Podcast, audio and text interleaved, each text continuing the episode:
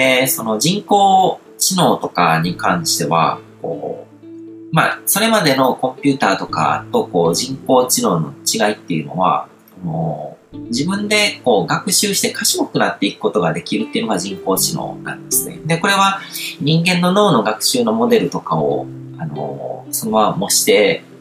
るわけで、人もこう何か経験して記憶が蓄積されて、で、人間の記憶っていうのは、あの、過去に経験したことを記憶として蓄えて、で、それを、それを判断材料にして、より良い未来の選択をするために記憶っていうものがあるんですね。だから、あの、スピーチャルとか自己啓発とかで、こう、過去と向き合ってばっかりの人っていうのは、人に与えられたその記憶する力っていうのの活かし方を間違ってるんですね。うん。そうじゃなくて、過去に起こったことはどうでもよくて、その起こって学習したことをもとに、次の瞬間に、こう、賢い選択をしていくっていうことが、あの、脳の本来の機能なわけですよね。でそれが、あの、人間の脳と同じようなメカニズムで、こう、データが、こう、インプットされることによって学習していくことができる。で、それによって、何か新しい法則性を見つけ出したりとか、こう、未来予測をすることができるっていうのが人工知能の機能なわけですよね。で、僕の中で身近に使いこなしてる人工知能は、あの、広告なんですけど、Facebook の広告とかなんですけども、それも適切なデータっていうのが、こう、あの、与えてあげると、あの、な広告で、その、どういうんでしょうね。えっ、ー、と、広告でお金をかけて僕の情報とかをこう露出させる、多くの人に届ける。で、そこから僕の、あの、メール講座とかに登録してくれる人とかを獲得するっていうことをしてるんですけども、それが、あの、当てずっぽうでいろんな人にこう、僕のことをこう、知ってもらう、露出させても、興味ない人もいるわけですよね。で、僕のことに興味持ってくれる可能性の高い人とか、もっと、もっと、あの、正確性を上げると、僕のそのメール講座とかに興味持って登録してくれた人と似たような行動傾向の人たちだけを抽出して、ただこれも一つの未来予測なんですよ。その人のもとに僕の広告を出せば、あの、登録してくれる可能性が高いっていう人だけに表示させることができる。でそれってこう人間が計算してなんか考えて、多分こういう感じの人だったら興味持つんじゃないかなって想像するよりも人工知能にまた任せた方が正確な予測ができるんですよ。でそのくらい、あのー、まあ、人間の能力を超える、で、そういう知的な脳みそを使った情報処理的なこととかに関しても、あの、専門的なことに関しては人間よりもいい仕事ができるようになってきてると。うん、だからそういう、こう、式紙を使いこなすっていうことで考えると、まずこう、機械とかテクノロジーですね。で、まあ、その、コンピューターって考えてもですね、身近な、その、スマホとか iPhone とか、そういうものに、で、できるようになったものとか、パソコンとかタブレットとか、そういう機器とかで、どういう新しいことができるのか。で、それを理解していくことで、自分の生活により役立てていくことができると。で、この iPhone とかスマホとかにしても、本当にほんの数年で人々の生活をすごく変えてるわけですよね。僕とかも昔はこう、自分のカバンの中に常にこう、マップルとかこう、地図ですよね。とかを持ち歩いて、新しいとこに行くときとか、自転車で移動するときとかも、その地図とかを取り出してこう見ながら移動してたわけですよね。で、あの、まあ、路線図とか駅とかでこう、路線図とかをこう、定期入れとかに入れておいて、それで移動するときとかにどこに行けばいいのかなとか、みたいな感じでこう探してたわけですけど、今 iPhone で全てのことがわかるんですよ。で、これ、もう、あの、想像力が必要な部分なんですけども、iPhone でそうやって検索するっていうのは iPhone のコンピューターと会話してるのと同じなんですよね。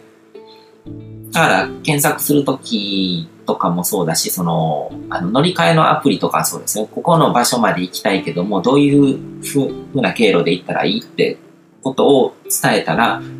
これで行くのがいいですよ。こういう乗り換えで行くといいですよ。何分ぐらいで着きますよっていうことを全部教えてくれると。もう、秘書とか執事みたいな機能をこなしてくれてるわけですよね。うん。だから、式紙でも相当レベルが高いんですよ。人とこう意思疎通して何か聞いたことにちゃんと答えてくれるっていう結果をくれるわけで。で、今、そのインターネット、サイバー空間には Google っていう神様がこう検索エンジンっていう形でいろんな情報にアクセスできるようなシステムを組んでくれてて、で、それがもうスマホみたいなこうちっちゃい端末で使いこなせるようになってると。だから、その、うん、現実の生活を送る中で、こう、式紙っていうこうテクノロジーを使いこなすっていうのはものすごく重要な能力になってくるわけですよね。で、この辺とかってもう、あのー、どうでしょう、こう、オカルトに考える分野じゃなくなってるんですね。式紙はもう、オカルトじゃなくて科学になってるんですよ。うん、で、スマホっていう式紙一つをとってもものすごく高機能だし、で、サイバー空間上にはもう、あの、神様がもういっぱいいるわけですよね。だから、あの、Google っていう神様は、人が何かこう欲しい情報っていうのを常にこう手に入れられ、手に入れられるようにしてくれてるし、その Facebook っていう神様は自分が出会いたい人と、あの、人と繋がることができる。どんな人とでも繋がることができる。自分と合う、価値観が合う可能性の高い人と繋がることができる。で、場所が離れてても、いつでもこう、常に一緒に過ごしてるかのように、こう、やりとりすることができるっていうことを、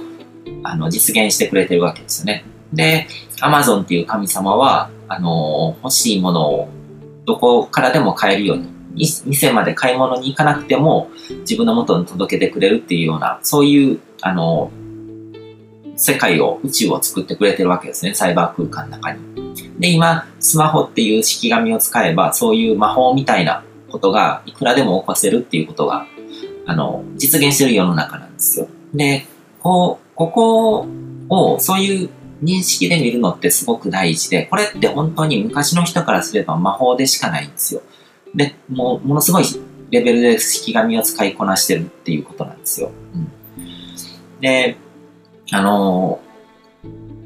ネット上の仕組みとかも同じで、インターネット空間上にも、こう、スマホとかっていうのはこう、ハードウェア的な感じですね。物理的な存在として、その式紙っていうものが存在してるけども、サイバー空間ももう現実世界の延長で、そこにも明らかにもう生活空間が、あの、臨場感のある宇宙が広がってるんですよ。だから、あのー、ネット上に僕は式紙を置くとか、こう、サイバー空間に式紙を置くとかっていうことをよく言うんですけども、ネット上の、まあ、個人メディアの情報っていうのは、その、より行為の式紙なんですね。自分と切り離された生命体とかじゃなくて、ネット上の自分の情報っていうのは、こう、自分の魂を分け与えたような存在です。コピー、自分の分身をネット空間上に配置してるっていう、サイバー空間上に配置してるっていう感覚なんですね。だから、そのテクノロジーとして、あの、スマホを使いこなしたりとか、あのまあ、車とかそういう機械とかを使いこなすっていうのも、すごく人の生活の質を上げるというか、こう、できることの幅を広げてくれるけども、サイバー空間っていう宇宙に、その、個人メディアとかっていう形でこう、引き紙を置くっていうのは、より、その大きなことができるんですね。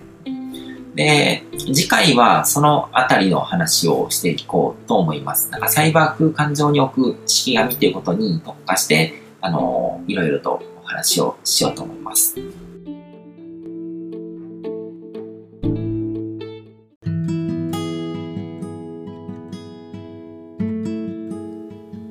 今回も最後まで聞いていただいてどうもありがとうございます。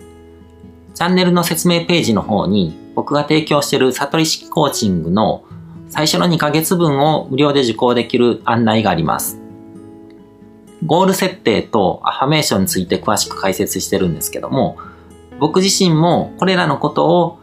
本格的に取り組み始めて、で、それで大きく人生を変えたという経験があるので、あの、まだ受講したことがない方であったりとか、このタイミングでピンとくる方はぜひ登録して体験してみてください。また、僕がどんな人間なのかを簡単に知ってもらえる2分ほどで読める会員プロフィールのリンクも貼ってます。僕自身が